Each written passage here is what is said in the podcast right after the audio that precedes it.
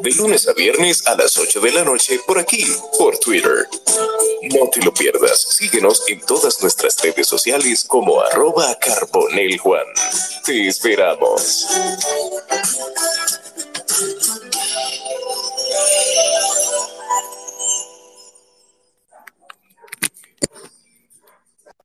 Ya ustedes escucharon, estamos en un espacio más, en un capítulo más del, del espacio de Enma, no el espacio de Juan Manuel, no, el de Enma Carolina Fernández, la magíster.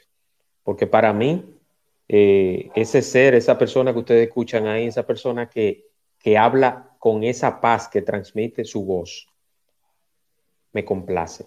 Me siento orgulloso y muy agradecido de decir que aparte de que soy un colaborador de ella y un seguidor y admirador, soy su amigo.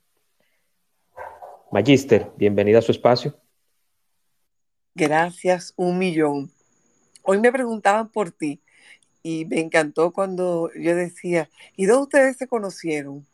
Bueno, la verdad es que la pandemia tiene tantos, tantas aristas y hay gente que maldice esos dos años trancados sin embargo, esos dos años trancados permitieron que personas como tú y como yo, que a lo mejor físicamente no hemos tenido la oportunidad de darnos el abrazo, que muchos no saben que tú y yo físicamente no nos hemos dado un abrazo. Exacto. Hemos compartido tantos abrazos virtuales, hemos compartido tantos deliciosos cafés y sobre todas las cosas, eh, compartir una idea que es cómo alinearnos en poderle servir a otros.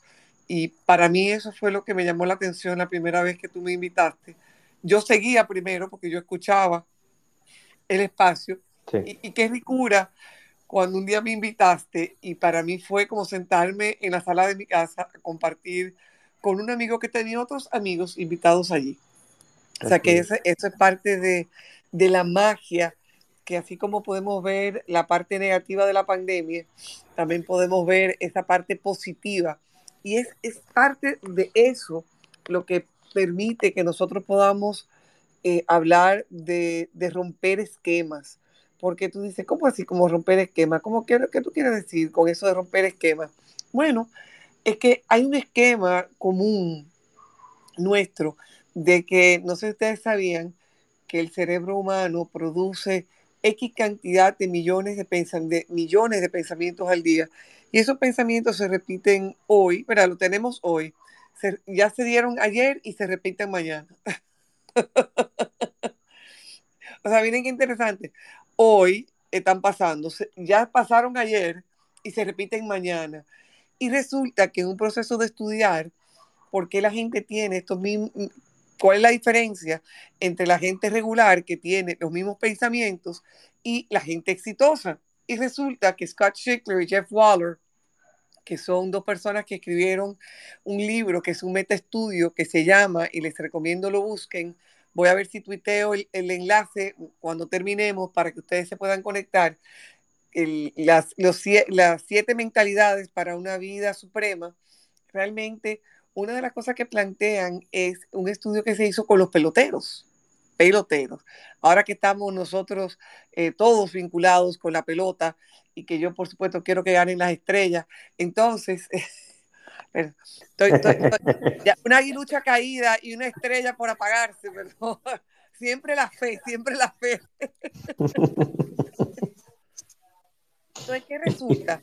Que, fíjense, una de las cosas que estudiaron era que los peloteros, igual que tú, igual que yo, igual que aquellos que nos están escuchando, Ircania, qué rico verte, Osaira, vuélverte a ver de nuevo, Ana Iris, que hay dos o tres personas que, que, son reincidentes en estar cuando yo estoy. Ole, Ali, tú también. Eh, oye, JR, gracias por los 100% que hay que estás compartiendo. Y bueno, le cuento que qué chulería cuando hablamos de, nosotros decir, oye, ¿qué es eso de, vivir y, y, de estar y de compartir y, de romper esquemas. Bueno, pues los peloteros tienen los mismos pensamientos que tú y que yo. Sin embargo, los peloteros todos los días se preguntan, entonces, yo quiero ir a la Grande Liga. Yo, para ir a la Grande Liga, me toca batear tanto. Para yo batear tanto, me toca hacer esta práctica, esta práctica. Para yo hacer esta práctica, me tengo que levantar. Para yo levantarme, yo tengo que asegurarme de poner esa alarma. Para yo tener esa alarma, tengo que tener el compromiso. Y hacen un proceso de que lo que no pueden cambiar de ese pensamiento, lo ponen en acción. Y al momento en que yo comienzo a accionar de una forma distinta, yo comienzo a cambiar mi patrón de pensamientos. Me voy a repetir. En la medida de que yo cambio mi patrón de conductas, léase las acciones que hago, eso incide en que mi patrón de pensamiento se modifique. Entonces, qué poderoso que los peloteros que tienen los mismos pensamientos de ayer, los tienen hoy y lo pueden tener mañana. Ese pensamiento se amplía. Mañana ese pensamiento tiene un truquito porque hoy hizo algo diferente.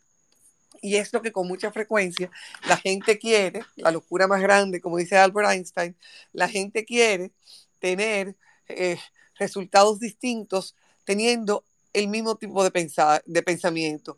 Quieren resultados distintos teniendo el mismo tipo de accionar. O sea que, ojo, que les estoy pidiendo que hagan una revisión de cuáles son esos pensamientos. ¿Tú, tú te has encontrado? Es una pregunta Vamos a ver quién, quién se atreve a responder. ¿Alguien se ha dado cuenta de algún pensamiento? No tiene que decir cuál es el pensamiento, porque si es privado, es privado. Sin embargo, si quieren pueden levantar la manita, si quieren pueden poner una carita. ¿Tú te has dado cuenta durante los últimos meses? ¿Eres capaz de sentarte contigo mismo y decir, yo me he dado cuenta que hay pensamientos que se repiten en mí? Vamos a ver. ¿Quién, Dice Juan que él se ha dado cuenta que hay pensamientos. Señores, los pensamientos no son malos. Hay pensamientos buenos que se repiten. Hay pensamientos que me hacen cuestionar mis habilidades que se repiten. Hay, hay cuestionamientos que me limitan que se repiten. Hay, hay pensamientos que son eh, comentarios que escuché durante toda mi vida. Mira como dice Ali también que, que lo ha vivido. Entonces, fíjate qué particular cómo varios de nosotros nos damos cuenta. Si los demás no se han dado cuenta, los invito a conectar con ustedes mismos. Los invito a que ustedes anden como con una libretica. Y si no, aquellos que tienen celulares, pues pueden usar sus celulares. Y cuando ven un pensamiento que usted está como manejando, o, usted de repente está sentado en su oficina, y, o está sentado en la sala de su casa, y venga un pensamiento que usted dice, y ese pensamiento, escribe el pensamiento. Y comienza a darte cuenta, cuando tú lleves esa libretica, cuántas veces ese mismo pensamiento o cuáles son los pensamientos que cuando estás sentado o cuando estás manejando, uno de los mejores momentos de revisar cómo anda el inconsciente es manejando. Porque, en especial el que vive lejos, cuando yo me, toca ir de un sitio a otro, que me toca media hora o que me toca una hora o que me toca dos horas para llegar al lugar, no nos damos cuenta que hay un proceso de, de autohipnosis que ocurre porque las personas comenzamos a hablarnos a nosotras mismas para mantenernos activos. Y entonces comienzan pensamientos a, a cursar por la cabeza. Y, y, yo comienzo a tener conversaciones con mis pensamientos. En lo que yo llego, si voy a Punta Cana, o si voy a Santiago, o si simplemente voy para mi casa en Arroyo Hondo. Entonces, darme cuenta cuáles, con, cuáles conversaciones yo estoy repitiendo, con cuáles, qué tipo de conversaciones son las que yo estoy teniendo con mí mismo. Eso es una oportunidad para revisar cuáles son los esquemas de pensamiento que están rigiendo mi día y cómo si yo elijo hacerlo distinto, si lo plasmo por escrito, tengo que señalarle algo. Creo poderosamente en las computadoras y en escribir a máquina y todo lo que tú quieras.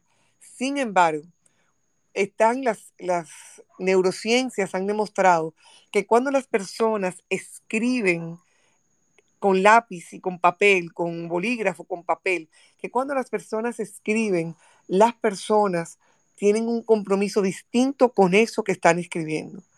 Porque lo pienso, lo plasmo, lo leo y hay un circuito que está ocurriendo en mi cerebro conectado con ese proceso y asumo un compromiso distinto porque al yo escribirlo lo hago mío. O sea, ese esfuerzo extra que me tomó ahí escribirlo a mano, lo hago mío. Eso, eso es muy ápero.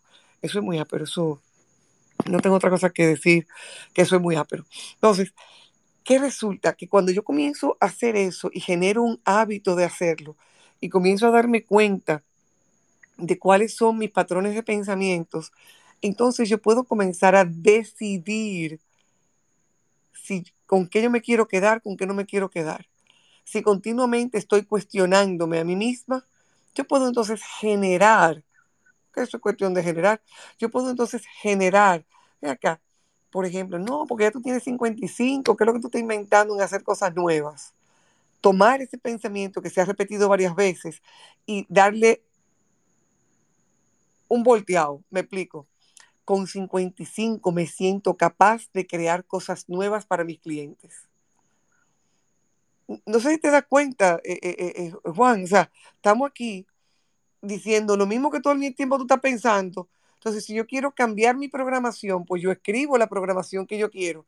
Y todos los días yo ponerme, todos los días yo ponerme a leer esa nueva programación hasta que yo me la crea. Ahí voy rompiendo los esquemas. Te escucho. Sí, y eso de escribir a mano, ya sea con lapicero o con lápiz, es tan cierto, eh, Magister, que inclusive lo he escuchado de periodistas y de estudiantes y de todo, que cuando tú escribes, al mismo tiempo que escribes, vas aprendiendo y memorizando lo que vas escribiendo. Eso es muy real. ¿Y qué pasa? Que si tú conectas con aprender y memorizar, tú estás conectando dos elementos. Sin embargo, en ese proceso de aprendérmelo, estoy comprometiéndome con lo que he escrito. Yo creo que esa es la chulería aquí.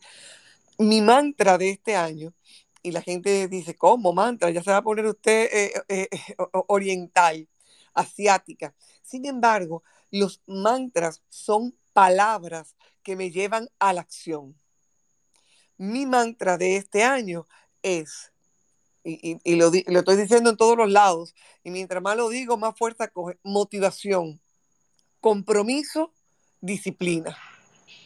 Entonces, la motivación es la gasolina que, que, me enciende, que me dice, yo quiero lograr hacer esto, yo quiero lograr llegar a hacer lo otro. El compromiso, si logro comprometerme mientras estoy motivada, cuando la gasolina de la motivación, que a veces se evapora, porque a veces se evapora, señores, eh, cuando esa gasolina se evapora, indiscutiblemente tú logras que ese compromiso de decir, ¿por qué yo quiero lograr esta meta? ¿Para qué yo quiero lograr esta meta?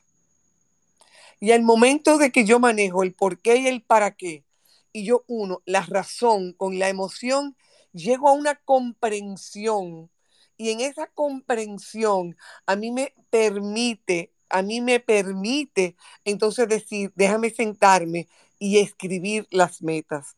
¿Cómo escriben ustedes las metas?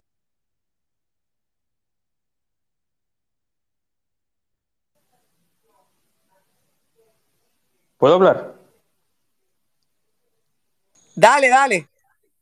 Bueno, las mías normalmente yo la escribo pero la escribo, por ejemplo, lo habitual, lo que cuando inicia el año, o la, o la escribo en un lugar donde la vea siempre. Por ejemplo, en mi celular yo tengo escrito en unas notas lo que yo tengo planeado como meta para este año y constantemente la veo. No necesariamente escrito a puño y letra, pero sí que la tengo que ver constantemente. Y déjame preguntarte, ¿tus metas tú logras pasarla por el, por el filtro SMART? ¿Tú, conoces el filtro Smart? No. Ah, pues vamos a compartir con tu comunidad el filtro Smart, porque resulta ser, y viene el caso, que con mucha frecuencia la gente tiene eh, buenas intenciones, la gente tiene sueños, tiene deseos, sin embargo, de intenciones está lleno el infierno, de buenas intenciones está lleno el infierno, tú sabes. Cuando hablamos de las metas SMART, estamos buscando eh, y, voy a conectar con la historia, porque me encanta decir a la gente, oye, Smart no viene de, de que una gente se lo inventó el otro día. No, no, no, no. George Doran, un consultor y director de la Corporación de Planificación de las Plantas de Agua de Washington, resulta ser bien al caso, publicó un artículo que se llamaba así, hay una manera smart de convertir los objetivos y los goles, o sea, las metas y los objetivos reales. Y porque él decía que la gente perdía mucho, mucho, mucho, mucho tiempo en decir lo que quería hacer y le daban tanta vuelta al asunto que al final no lo lograban hacer. Entonces, ¿cómo lograr objetivos que realmente tengan valor? ¿Cómo establecer un marco de resultados que tú puedas lograr? Porque entonces, con tanta verborrea, de lo que yo quiero, de lo que tú quieres, de libro, de seminario, de, de, vision board. Tú puedes hacer mil vision boards y si el vision board no pasa por el filtro, que los vision boards, que son una forma de yo poder visualizar aquello que quiero, yo puedo tener metas preciosas escritas ahí, que si no pasan por lo siguiente. Listo mi equipo, que yo quiero que mi equipo de los que nos están escuchando, porfi, porfi, porfi, lo vayan sabiendo las personas exitosas establecen metas alcanzables, establecen metas que puedan establecer, ¿cómo que yo quiero? Oigan bien, las metas inteligentes, las metas SMART, son metas, número uno, específicas. La S de SMART es specific, que sea específica. ¿Qué yo quiero? ¿Cómo yo lo quiero? Descríbelo descríbelo. Si es una pareja, descríbelo desde el tamaño, la forma, el cuerpo, los ojos, la manera de actuar. Describe qué pareja tú quieres. ¿Quieres tú una, eh, emprender? ¿Cuál es el emprendimiento? ¿Qué es lo que tú quieres? ¿Qué es lo que tú quieres lograr con ese emprendimiento? Tiene que ser específico. Tenemos a Osaira que quiere compartir con nosotros algo, así que voy a ponerme en pausa Hola, hola a todos. Sí, que quería compartir eh, que yo uso mucho el tema de escribir mis metas en las primeras hojas de mi cualquier documento que yo llame agenda, sea un cuadernito, sea una agenda, la primera página. Eh, este año mi mente, yo soy muy acelerada, pienso mucho y quiero muchas cosas, entonces, pero este año me he centrado en unas pocas metas para poderla lograr, que son más que cuatro eh, están escritas a lápiz lapicero, que también iba a abordar sobre eso, de que sí, no hay nada mejor que uno, ¿verdad? Conceptualizar, pensar, escribir con la mano y luego como que eso se queda plasmado en el cerebro y uno va como que, oh, wow, sí, voy recordando. Entonces eso es una buena, una buena técnica para el tema, ¿verdad?, de, crear hábitos y demás. Eh, me resulta bastante eh, interesante poder escribir y poder ver yo sé, entonces mi cuadernito, sea una agenda, primera página, la meta de este año, que ya tengo nombre, tengo meta, tengo todo, entonces nada, solamente es prácticamente echar a andar el plan de acción. Fantástico. Ahora tú vas a coger tu libretica y tú vas a coger esas metas que están en esa primera página. Y yo quiero motivarte, Osaira, a que tú le pases el filtro. Porque cuando tú le pases el filtro, te va a dar la oportunidad de en otra hoja más adelante actualizar tus metas. Ya pasaron por el filtro. Porque si de las metas que tú estableces la pasa por el filtro eh, y hay dificultades, te toca replantear la meta, te toca replantear, o sea, qué es lo que tú quieres. Me voy a explicar. Ya tú, atiende, que, que, yo me encanta esto, me encanta esto. Ya tú tienes tus metas en tu primera hoja específica, las tienes escritas, las puedes ver, las ves todos los días, ahí están. Si son específicas, que ya tú sabes que describes, que, que y lo segundo que debe ocurrir es la M de SMART. Son medibles, son mensurables. O sea, tú tienes una idea de cómo vas a poder ir organizándote, o sea, medir que tú lo estás logrando. Tú vas a poder eh, lograr darte cuenta en la medida que va pasando los primeros meses del año, si, si realmente, vean, que yo estoy dando los pasos o yo estoy en el mismo sitio. ¿Cómo vas a medir si estas metas que tú has establecido, eh, o es, esa meta o esas metas que tú has establecido, te funcionan? O sea, e, esto va a funcionar. Tres, punto tres, alcanzables. Señores, hay gente que se pone que en estos próximos tres meses voy a, en tres meses voy a armar mi negocio. Mira, en tres meses se arma el negocio. Lo que puede que en tres meses tú no estés produciendo de ese negocio.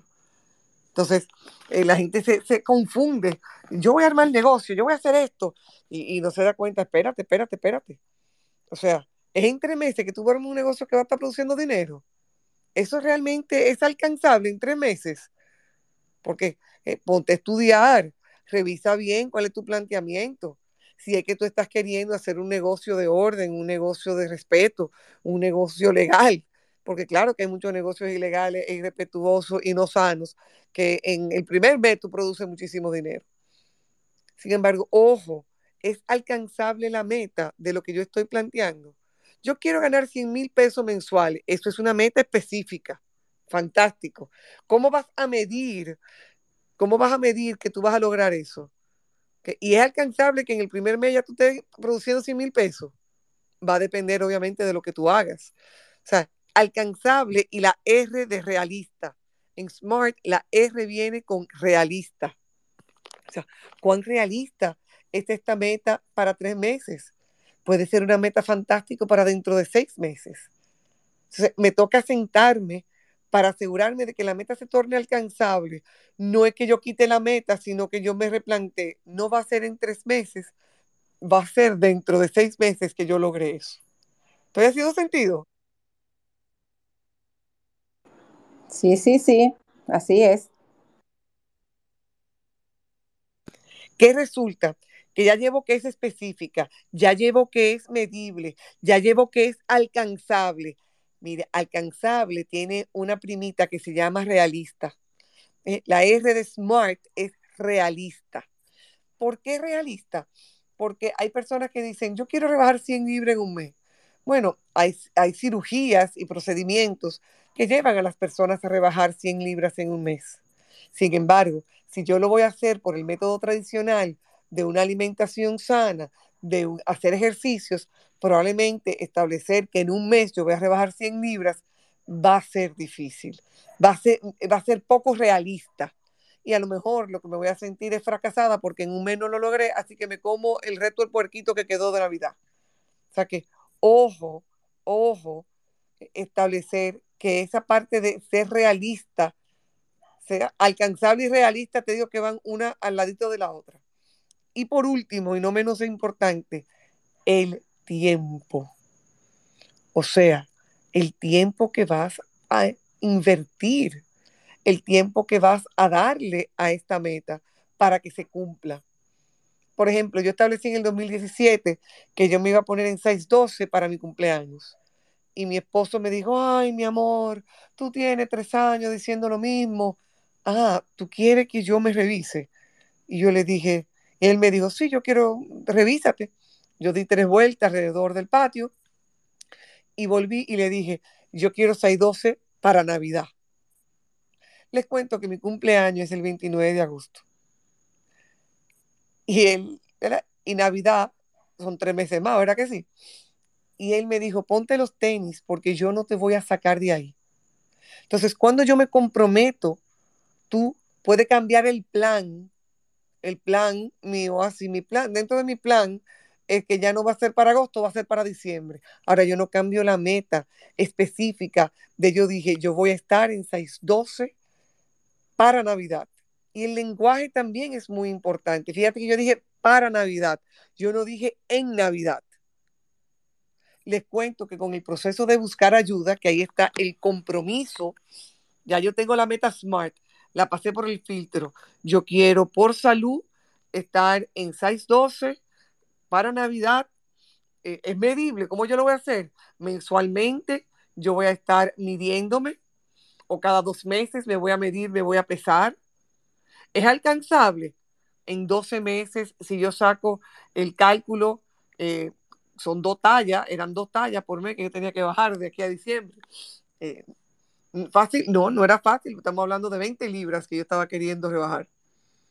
Sin embargo, yo lo había logrado antes. Como yo lo había logrado antes, yo puedo decir que era alcanzable y que era realista para mí. Cuando eso ocurrió, eh, reflejando mi compromiso, y yo creo que esto es importantísimo, el compromiso me va a llevar a mí a saber decir cuándo sí a algunas cosas y cuándo yo tengo que rechazar y decir, no, gracias. Ah, no, no preparen tal cosa porque mami está a dieta. Yo no estoy a dieta. Yo estoy en un proceso de alimentación. Yo sí puedo comer eso. Yo elijo no comer eso. Yo sí puedo, o sea, yo sí puedo comer eso. Yo elijo no hacerlo. Entonces, no es un sacrificio porque el lenguaje les informo en este proyecto de, romper los esquemas, es romper los esquemas lingüísticos, o sea, es romper el tipo de lenguaje que continuamente estamos utilizando. O sea, no, no, no, no, no, no, no, no, yo no puedo, es yo elijo.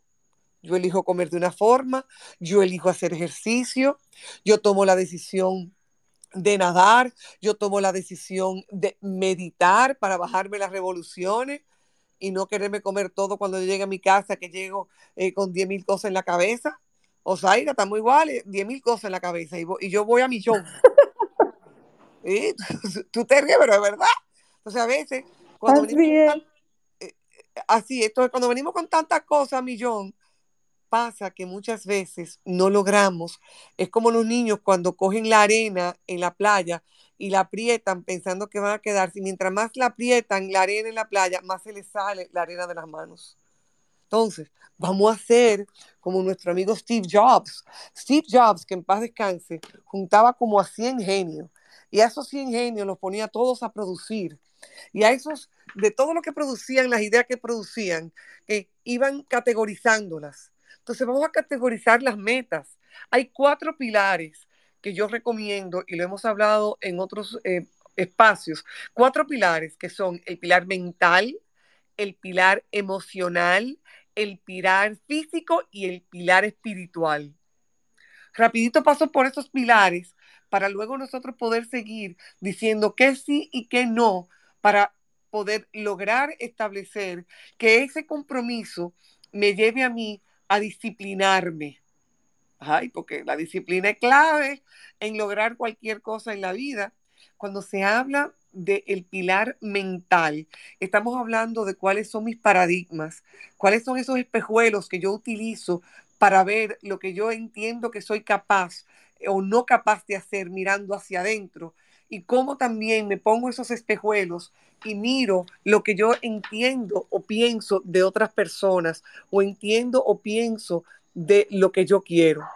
Entonces, cuando se habla de paradigmas, se habla de creencias y hay que estar claro que los paradigmas y las creencias vienen eh, fundadas de mis padres y de lo que ellos me decían mucho, viene fundada de lo que yo escuchaba en la escuela, viene fundada de los amigos, que, de lo que me dicen, lo que no me dicen que yo soy capaz, lo que yo no soy capaz, y sobre todas las cosas, de yo mirarme frente al espejo, tomando en cuenta a todos los elementos anteriores y decidir cuál es la voz que yo voy a escuchar o cuáles son los elementos de esas voces que yo entiendo que me suman a mí. Entonces, ese es el aspecto mental de hacer una revisión de mis paradigmas, de hacer una revisión de cuáles son mis creencias potenciadoras, cuáles son esas cosas que yo hago tan bien, tan chulo, tan ápero, que, que yo no tengo ni que hacer el esfuerzo cómo yo puedo sacarle brillo a, esas habilidades, a esos talentos que me permitan los otros elementos que tengo más bajito, esos otros elementos que tal vez tengo menos desarrollados, yo coger esa fuerza, esos talentos fuertes, que se desborden, que comiencen a, ¿cuál sería la palabra? A, a, fluir, a darme fuerza y energía hacia aquellos que necesito trabajar. Entonces, ese es el mental. Viene el segundo, el emocional. Ven acá, Emma, pero como que está un poquito pegado el mental y el emocional. Indiscutiblemente, el emocional es como yo manejo mis emociones. Perdón, déjame corregirme. En Macarolina, las emociones no se manejan. Nosotros buscamos gestionar las emociones. Y lo primero que yo necesito hacer es reconocer cuáles son las emociones que yo estoy viviendo. No es lo que otro me diga que yo parezco que estoy haciendo. no es lo que, porque mi accionar refleja lo que yo estoy pensando. Sin embargo, también mi accionar refleja lo que yo estoy sintiendo. Entonces, fíjense qué interesante cómo estos dos elementos están vinculados. Y hay un axioma que yo comparto mucho que dice, la forma en que yo pienso afecta la manera en que yo hablo y actúo y por ende mis resultados. Y esos resultados que salen hacia afuera vuelven a mí como emociones, logro, fracaso, frustración, alegría, satisfacción, miedo. Y esas emociones inmediatamente suben de nuevo al sistema operativo. Y el sistema operativo, si es desde el miedo, comienza a plantear todas las situaciones de imposibilidad. Si es desde del logro, comienza a decir, eso está difícil, sin embargo, yo me siento que podemos hacer esto y esto para lograrlo. Entonces, fíjense qué interesante cómo eh, esos dos renglones, el mental y el emocional, conectan directo con los patrones de pensamiento para poder tú y yo lograr lo que nos dé la gana. Porque las emociones y los pensamientos son los que impactan el tipo de lenguaje que yo utilizo. Si están aquí hace unos minutos, se dieron cuenta cómo yo misma me autocorregí. Y, tiene mucho valor el autocorregirme.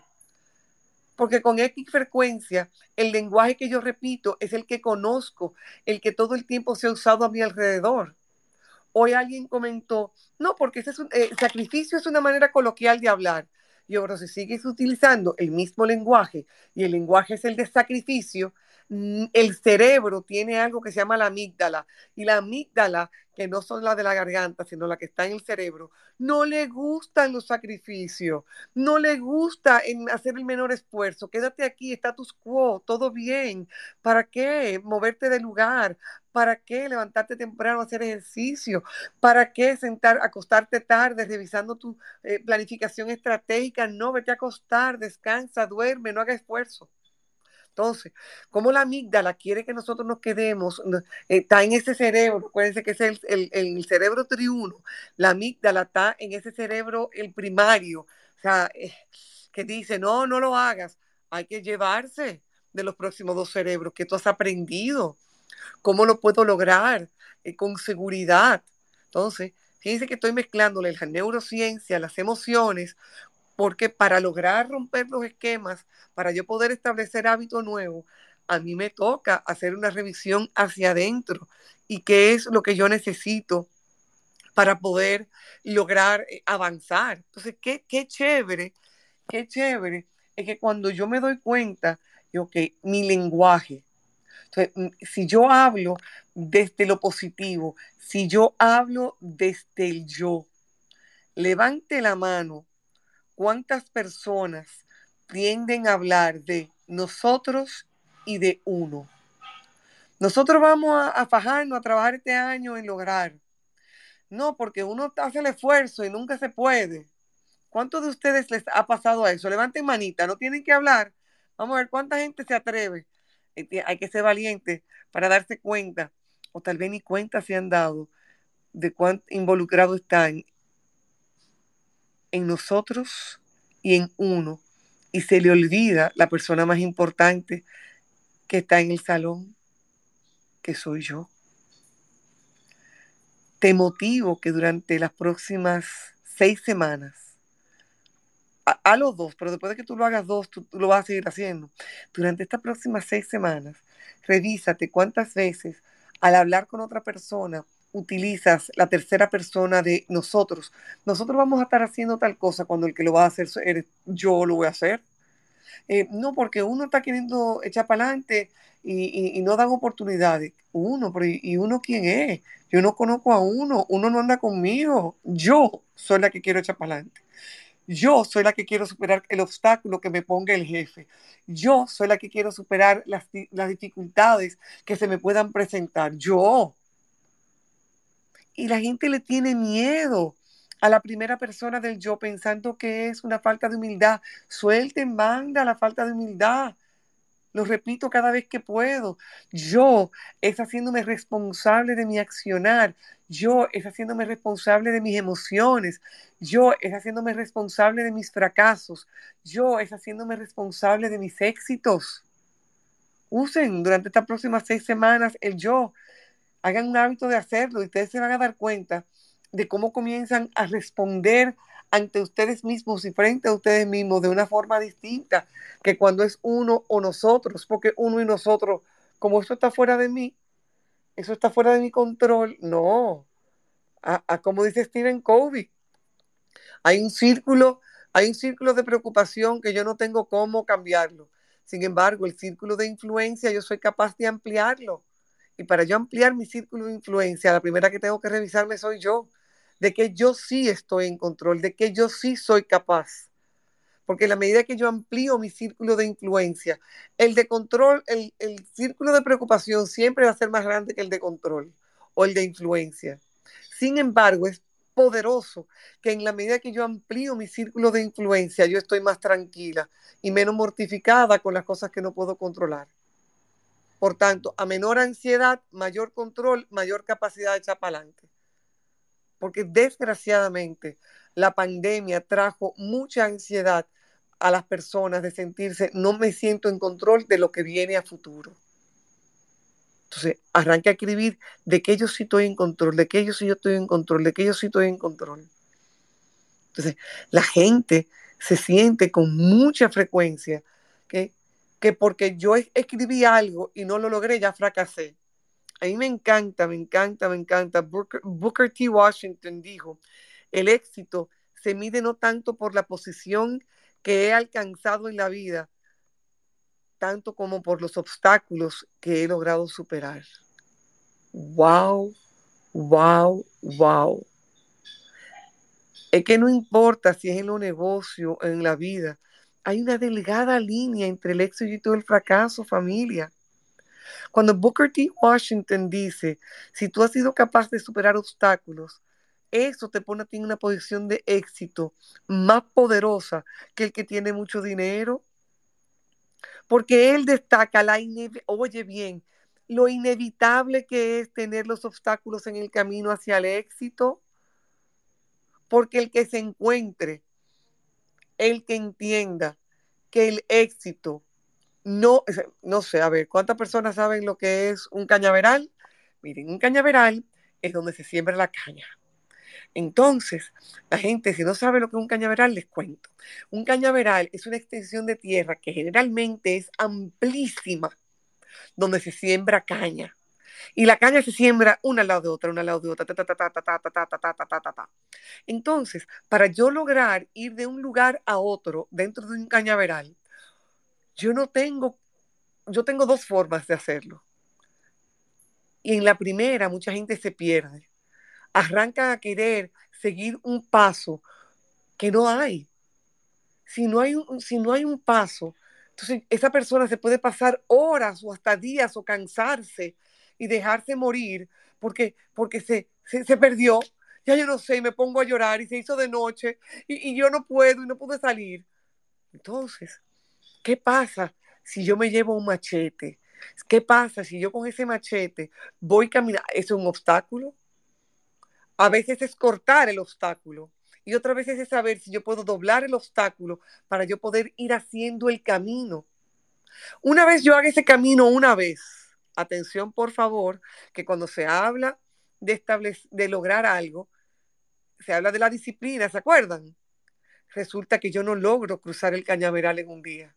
Entonces yo me voy a devolver de donde yo vine, voy a descansar, voy a recuperar, me voy a poner a seguir leyendo de qué tipo de cosas son las que yo necesito para poder tener la energía, tener la resistencia, tener la persistencia, que es lo que es la disciplina, hacer lo que me es incómodo, hacer lo que me es incómodo. Eso no es sacrificio, no sea usted pendejo. E, el sacrificio duele. Ahora, cuando yo hago lo que es incómodo y lo hago un día y lo hago dos días y lo hago tres días, se convierte en un hábito. Entonces, cuando yo logro incorporar hábitos que me generan resiliencia que me generan persistencia. Entonces, yo me devolví, ¿se acuerdan? Entonces, yo cojo el machete otra vez, pero ya ese camino, yo no estoy pasando ese camino otra vez igualito que ayer, porque ya ese camino, como yo hice el corte, ya yo conozco parte del camino, porque ya yo tengo ese fin en la mente de a dónde que yo voy. Entonces, como hay un surco, hay un surco.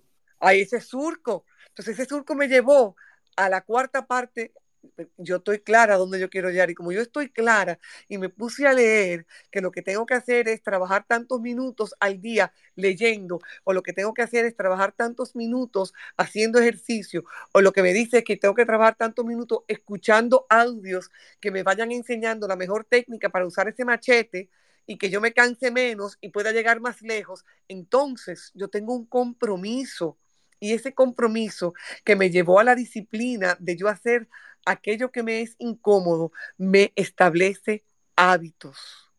Sin embargo, en el proceso yo me puedo cansar, espérate, espérate, espérate, espérate.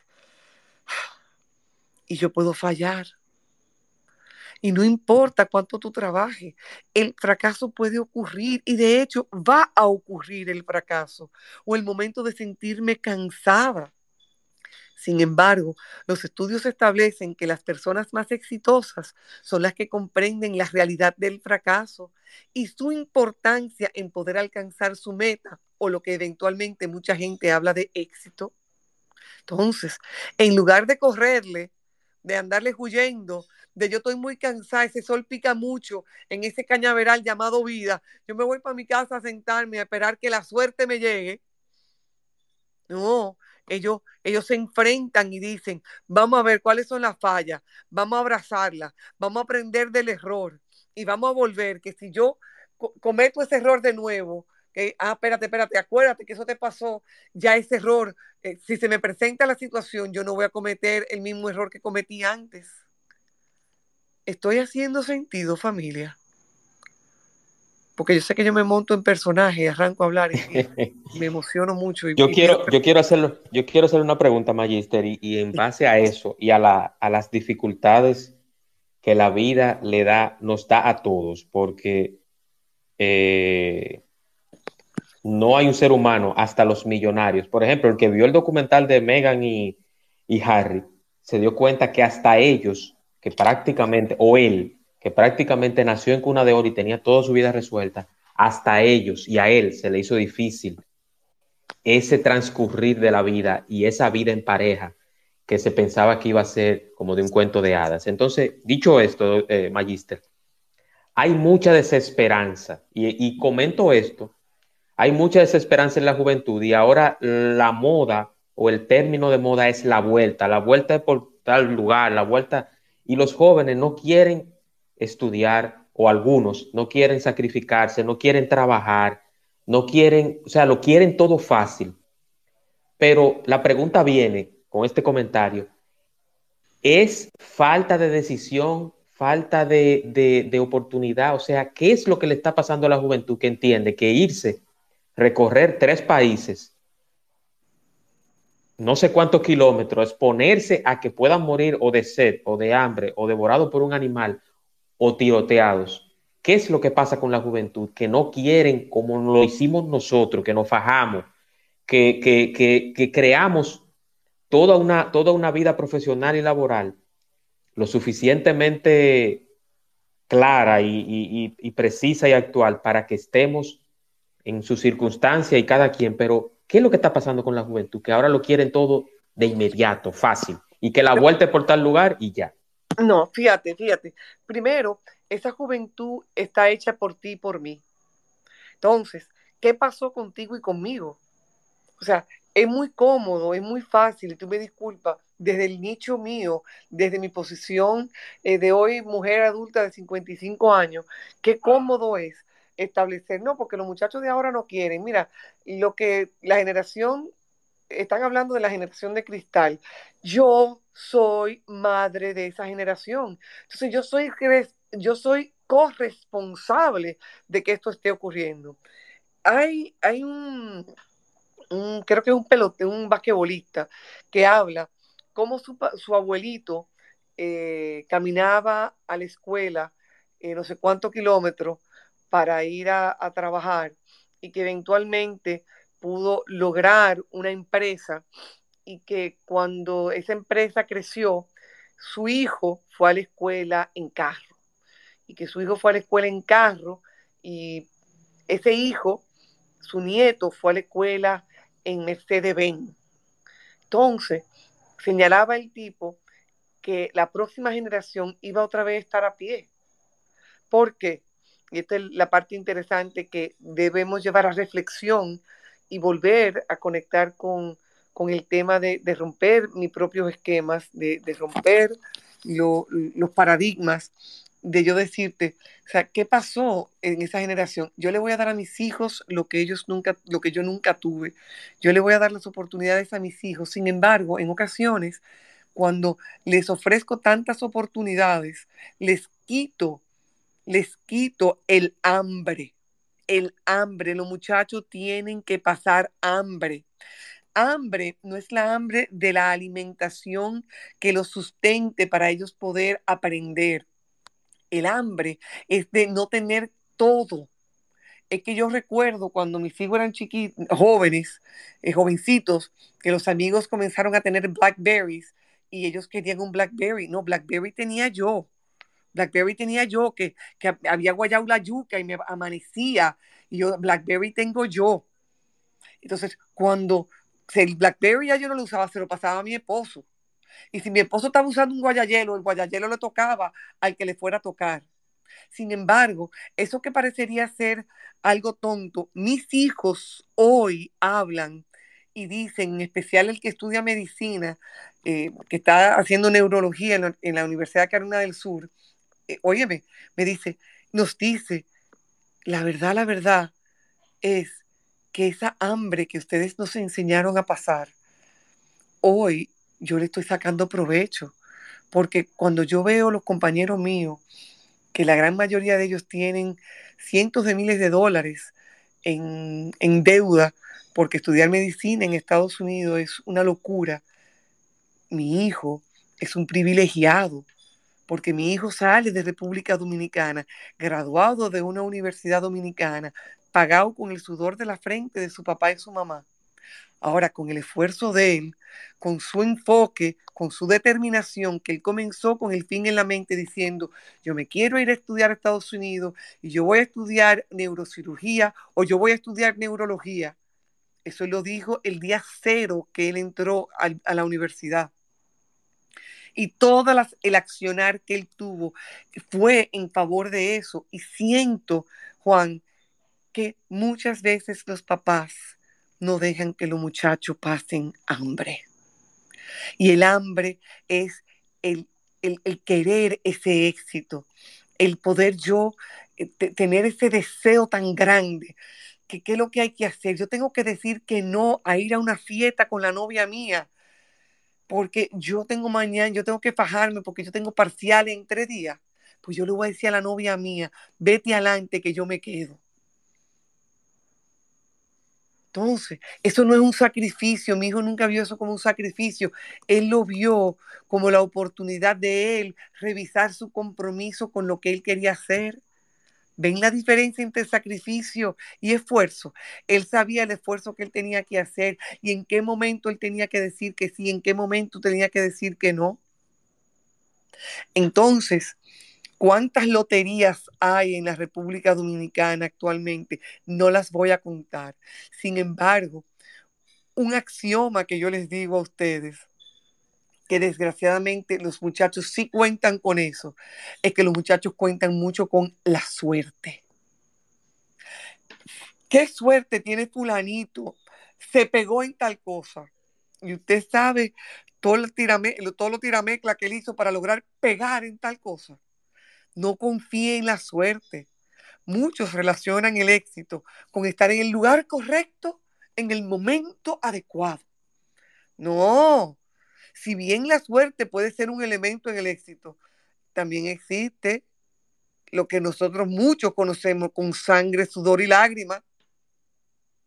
Y por sangre, sudor y lágrimas, no estoy hablando de que el esfuerzo continuamente es malo. Yo me gozo el proceso de mi esfuerzo. Mira, cuando yo hago un informe, yo que trabajo en el mundo de la psicopedagogía, como en el mundo del proceso de coaching, ahora cuando yo me siento y hago un informe, donde yo misma digo, diatre, tú sí eres una montra, qué montra tú eres, tú viste cómo tú le diste la vuelta, tú viste cómo tú enfocaste eso, tú viste cómo eso que tú estás haciendo va a impactar la vida de alguien. Eso no es la suerte, eso fue mucha petaña que yo quemé, eso fueron muchos sentarme y decir, ¿por qué sí? ¿Para qué? ¿Por qué sí? ¿Cómo sí? Y si no me lo sabía, ¿a quién tenía que buscar? Entonces, no es la suerte. No, no te mantenga tú sentado en tu casa esperando el momento el momento o la idea perfecta para tener éxito. No, alguna persona con mayor éxito llegaron ahí y, nosotros lo conocemos cuando el momento no era perfecto, pero estaban ahí. ¿Y por qué estaban ahí? Porque estaban ahí día uno, y estaban ahí día dos, y estaban ahí día tres. Y puede ser que en el día 95, con el sol eh, eh, eh, picando, fue el día que se descubrieron, llegué al otro lado ya llegué. Y entonces aprender a gozarse ese pequeño logro que de repente se convierte en pequeño y tú dices, wow, tanto trabajo que me dio, pero mira, ahora cruzo yo ese cañaveral, voy, vengo, voy, vengo, voy, vengo. Y no es nada, no es nada porque la ruta la viviste, la, la, la gozaste, la sufriste, si tú quieres, bueno, pues la sufriste. Sin embargo, llegaste y ahí yo les pido a ustedes, como parte de su proceso de este año, siéntense, abrácense, re, regodense. Wow, lo lograste, manita. Diatre, qué, montra tú eres. Tuvo duro el año, ¿eh? ¿Qué fue todo lo que logramos? ¿Qué fue todo lo que hiciste? ¿Cuáles fueron las cosas que aprendiste? ¿Qué fue lo que soltaste en banda? ¿Qué, ¿A quién soltaste en banda? ¿Qué tipo de actitudes ya no necesitaste? y, siéntense, pero tienen que pararse, tienen que parar, paren, sí, paren y disfruten, porque uno de los errores más grandes que existen es que los seres humanos, alcanzando su meta, ya están comenzando a buscar la otra. Y no llegan a alcanzar la meta y a darse el gustazo de decir, estoy en 12, mira qué bien me quedan estos jeans. Señores, los jeans no dicen mentira, los jeans hablan la verdad. Y cuando usted se pone un jean, 12, usted está en 12. Ahora gózate el 12, tómate la foto en el 12, baila merengue, baila salsa, disco, hustle, jazz en el 12. Tómate un tequila y un buen margarita con el 12. No, no, yo lo que necesito ahora es diatre. Rompe ese esquema aprende a tener ese pequeño o ese gran logro y siéntate y disfrútatelo media hora, una hora, tres días. Porque en la medida de que el cerebro logra crear memorias positivas, logra crear memorias de energía, en esa misma medida, cuando tú te confrontes con obstáculos a futuro, tú vas a mirar para atrás y dices, ¿cómo fue que tú te sentiste cuando tú lo lograste? ¿Cómo fue que tú te sentiste cuando tú superaste tal cosa? Ah, o me sentí, o, así, así, asado. Ah, para sentirnos así, ¿qué fue lo que tú hiciste? Y de ahí volvemos a escribir. ¿Cuáles fueron los pasos que tomaste para lograr llegar a donde tú llegaste? Y en la medida que vas escribiendo eso, logrando eso, qué chulería que vas armando un, un círculo de oportunidades. Entonces, para que podamos hacer revisión para Foni 1. Vamos, vamos a estar claros de puntos que hemos tocado aquí para que así en el cierre hacemos un resumen. Número uno, disfrutar, voy a comenzar al revés casi, disfruta de tus logros. Abrázalos, ámalos, eh, gózatelos. Escribe el día que lograste el hecho. Describe cómo te sentiste, cómo estaba vestida, porque así como la gente visualiza a nivel de proyección cuando hablan de un vision board. Entonces, ya lo lograste. ¿Cómo te estás sintiendo? ¿De qué color te está rodeando la vida? ¿De qué sabor? ¿Cómo te huele el aire? O sea, escribe con detalles, específico esas sensaciones que tuviste al momento de tener este logro. Logré SAI 12 el 15 de octubre del 2017 Yo me tomé foto en la romana y mi esposo me tomó foto parada, sentada, bailando, tomando tequila. Yo le estoy hablando de una, de una visión mía. Yo no, yo no le estoy contando la historia de otra gente. Ahora yo le estoy hablando y yo estoy sonriéndome al mismo tiempo, diciendo, wow, si yo logré ese 612 en el 2017, ahora lo que yo estoy haciendo es sacándole brillo a ese logro que yo tuve. ¿Ves la diferencia? Abrazar tus logros, ya escribirlo, describirlo. Aceptar que fallar es parte del proceso y que los fallos me enseñan a cuáles son los errores y qué yo puedo aprender de esos errores. Cuando fallo, cuando me caigo, puedo ver las cosas desde una perspectiva distinta y aprender a caminar hacia esa perspectiva diferente. Número tres. Número que esto, esto es importantísimo. Número tres, saber que si yo quiero hacer algo, la suerte va acompañada del esfuerzo. La, la suerte va acompañada del esfuerzo, va acompañada de yo escribir los pasos que voy a seguir y de las acciones que voy a dar.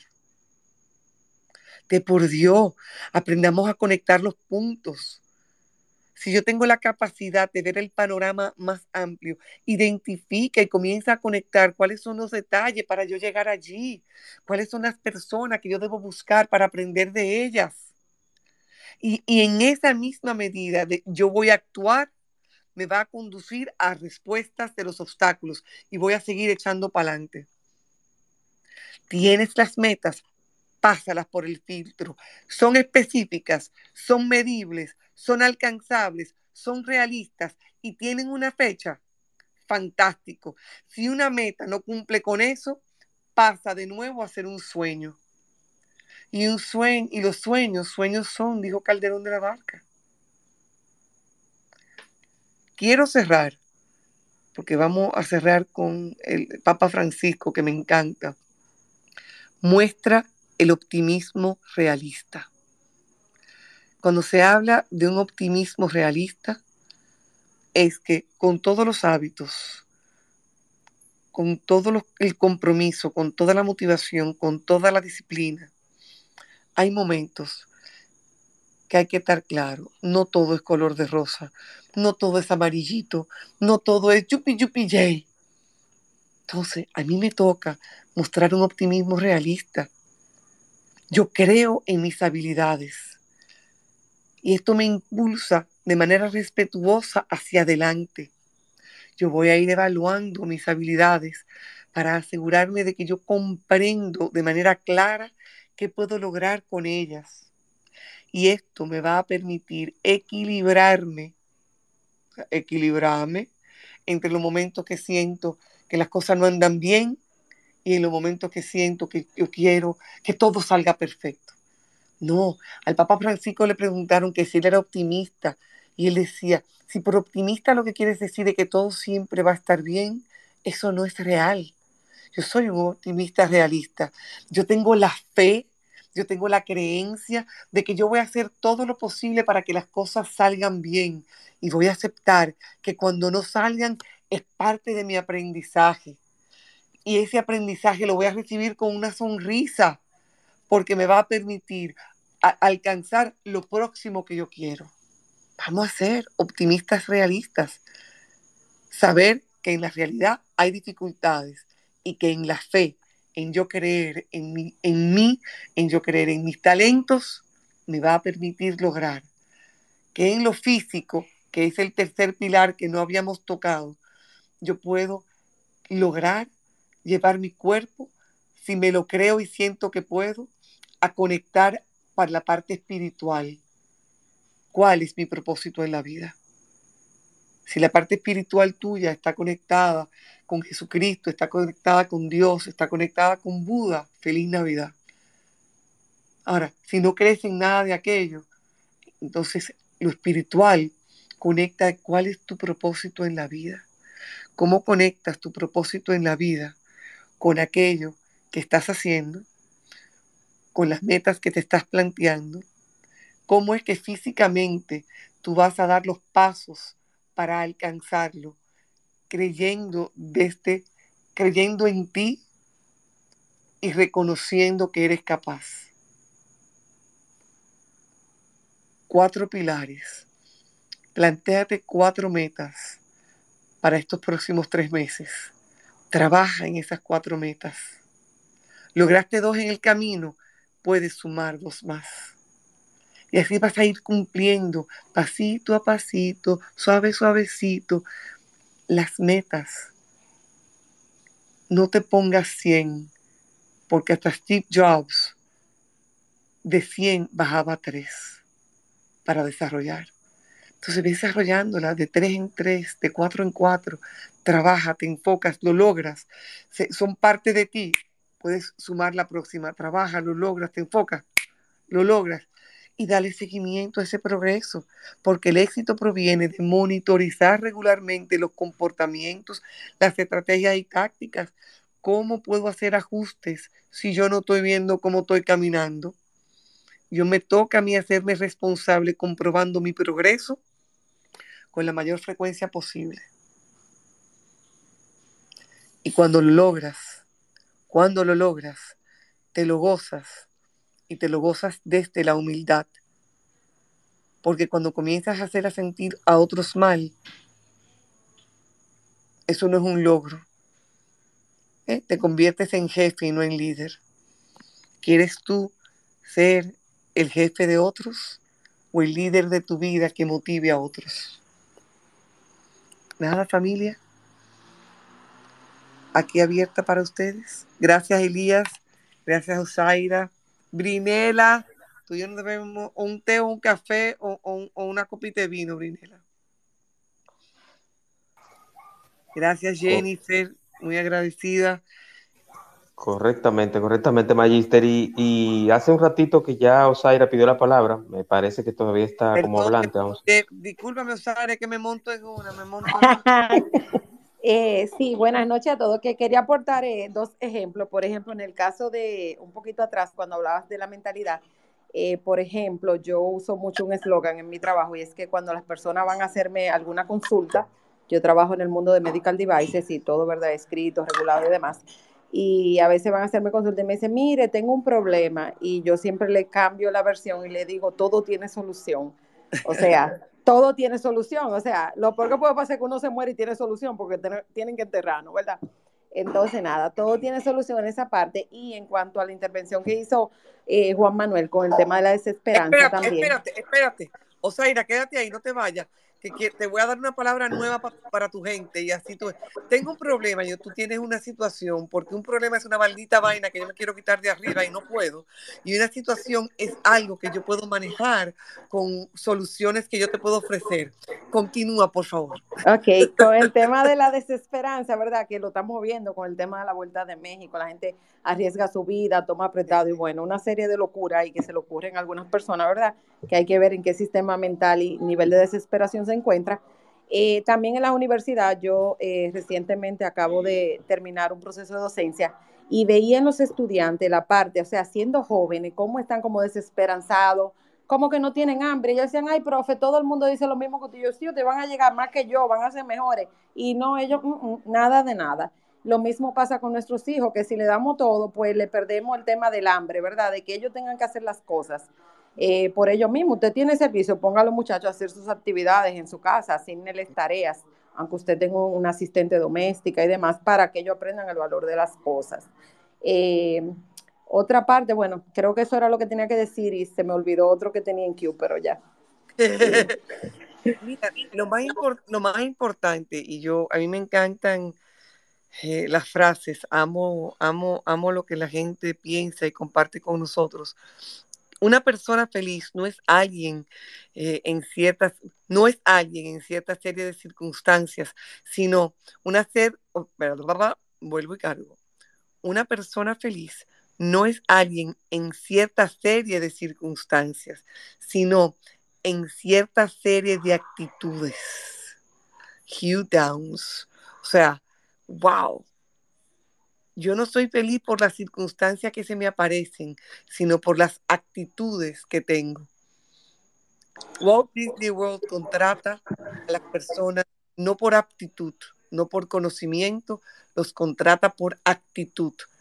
Las aptitudes, le hace los conocimientos, se le pueden enseñar a cualquiera. La actitud es algo que viene conmigo y solo yo puedo elegir, modificar y transformarla. Y la forma de hacerlo es abriéndome a las posibilidades, arriesgándome a que Así, yo hasta respiro porque es que la gente se asusta. Tú me estás diciendo que me arriesgue. La amígdala de una vez comienza el secuestro de la amígdala. Tú eres loca. Tú no puedes cambiar de actitud. Esta eres tú.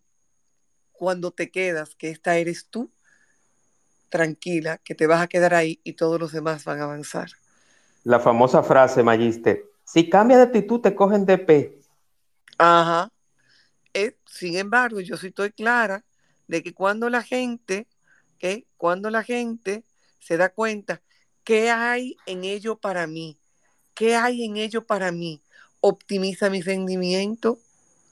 Cuando yo digo, ¿qué hay para mí? Eso no es egoísta, señores, porque si hay algo bueno para mí y eso va a optimizar mi rendimiento, eso se va a ver reflejado en las personas, mi rendimiento y mis logros se va a ver reflejado en las personas que están a mi alrededor, porque, repito, cualquier éxito, cualquier proyecto y logro desde la humildad que yo lo comparta, porque los jesuitas me lo enseñaron a mí. Si yo tengo un conocimiento y ese conocimiento yo no lo comparto, no tiene valor. Si yo tengo un chin de conocimiento y yo lo comparto con otros, el valor del mismo se multiplica en la medida que la gente va compartiéndolo como en la cadena de favores el que no ha visto la película, por favor, regálese la oportunidad de ver la película Cadena de Favores. O sea, e, eso es impresionante. Así como una sonrisa, las neuronas espejo. Eh, una, si yo te sonrío, tú sonríes, el otro sonríe, el otro sonríe. Entonces, comencemos a compartir. Comencemos a compartir decir, o sea, ¿dónde está? O sea, ¿cómo sí poderlo lograr? Yo, yo, yo te digo que yo el otro día me dijeron que me diera un baño de luna. Yo dije, un baño de luna. Ustedes saben que yo fui y me di un baño de luna. Yo estaba en las terrenas y me di el baño de luna. Yo voy a estar abierta a las posibilidades. Yo voy a estar abierta a las cosas que la naturaleza me puede dar. Pues miren, yo fui y mi esposo me grabó y me dijo, y es verdad que ya lo está haciendo, ya está dando un baño de luna. Yo allá en la playa. Yo me gocé muchísimo porque después descubrí que yo no tenía que meterme en la playa, pero yo me metí, me eché agua en baño de luna. O sea, y, y gozarme y reírme el proceso, señores gocen el proceso, gozarse el proceso. Y yo me di mi baño de luna. Entonces, cuando yo leí, o yo me puse a investigar, ustedes saben, ¿a quién me habló a mí? Ah, espérate, espérate. Si la doctora María Carolina Herrán me dijo a mí que me diera un baño de luna, ¿por qué será que ella me dijo eso? Yo me puse a investigar y un baño de luna es un ritual energizante que tiene como objetivo atraer la buena suerte, mejorar la salud y combatir los problemas anímicos. Ah, pero seguro que yo me di. Venga la próxima luna llena, todo el mundo para la calle a darnos baño de luna. Eh, ya sé que no hay que meterse al agua, Elías, pero yo me metí hasta el agua. Mi esposo nada más decía, yo la estoy grabando, esto es lo peor, que yo soy parte de este baño de luna. Conecten, aprendan a reírse, aprendan a reírse de ustedes mismos, aprendan a reírse de, los errores, porque definitivamente cuando yo me río se activa el lado derecho del cerebro que trabaja con las posibilidades, con encontrar soluciones y sobre todo con conectar emocionalmente con otros. Magister, recordar que esa película, La cadena de favores, es con Kevin Spacey, Helen Hunt y Haley Joel Osment, el mismo niñito que en ese momento era un niño, pero ya ahora es un hombre del sexto sentido, los que gustan del terror. Excelente, ese muchacho es una estrella, los tres. Una estrella. Los, tres son, son tres, tres estrellas. Yo les recomiendo, es extraordinario. Y voy a compartir el enlace del libro Las siete mentalidades para una vida suprema, porque es fácil. Eh, eh, y debemos un día hacer un, un, Spaces con, con, ese libro nada más, porque es poderoso. Pero cuente con eso, Magister. Magister, yo soy suyo, yo soy suyo. Usted sabe que usted quiere hacer, usted quiere hacer un espacio. Mire, yo soy liceísta, Magister. Usted quiere hacer un espacio de las águilas. Lucha, ya tú sabes, ¿verdad? usted quiere hacer un espacio de las águilas y cuente con ello. Ay, lo que me vamos en octubre. Ahora, yo no sé, dime, ¿cómo está ganando las estrellas? Porque no están ganando las estrellas, yo me voy a acostar. No, no, no, precisamente, yo venía con una palabra, eh, Magister, precisamente como estamos hablando de gozar los logros, los liceístas hoy vamos a gozar el logro del licey y la Corona 23. lastimosamente para los aguiluchos.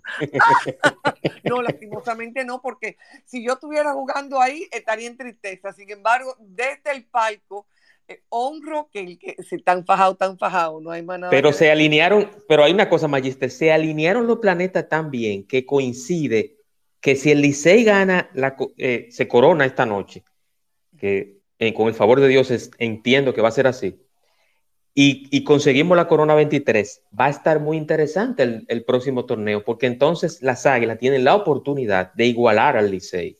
Y ahí se rompería un esquema se arman los hábitos y se aprende a gozar los logros del equipo que gane la Efectivamente, efectivamente. Hice, hice la tarea, ¿verdad que sí? Hiciste la tarea. Miren, el primer día del año, y se los voy a compartir esto, y aquí es verdad que vamos a cerrar. Nosotros estamos como este, el cuento de el, final, final, final. Yo escribí un post y resulta que hubo varias gente que me dijo que no, no lo hizo, lo que yo planteé el primer día del año. Y entonces yo lo volví a escribir y dice, estás a tiempo. ¿okay? Lo que no has hecho, piénsalo, suéñalo, visualízalo. Pues así inicias con tu 2023 con el fin en la mente, un hábito que te permitirá buscar los recursos, las personas y oportunidades para superar los obstáculos y alcanzar tu meta. Que no lo hiciste en el día uno, a conciencia, pues tranquilo, que no cunda el pánico, hazlo ahora. Hoy es el primer día, sin importar la fecha, en el calendario.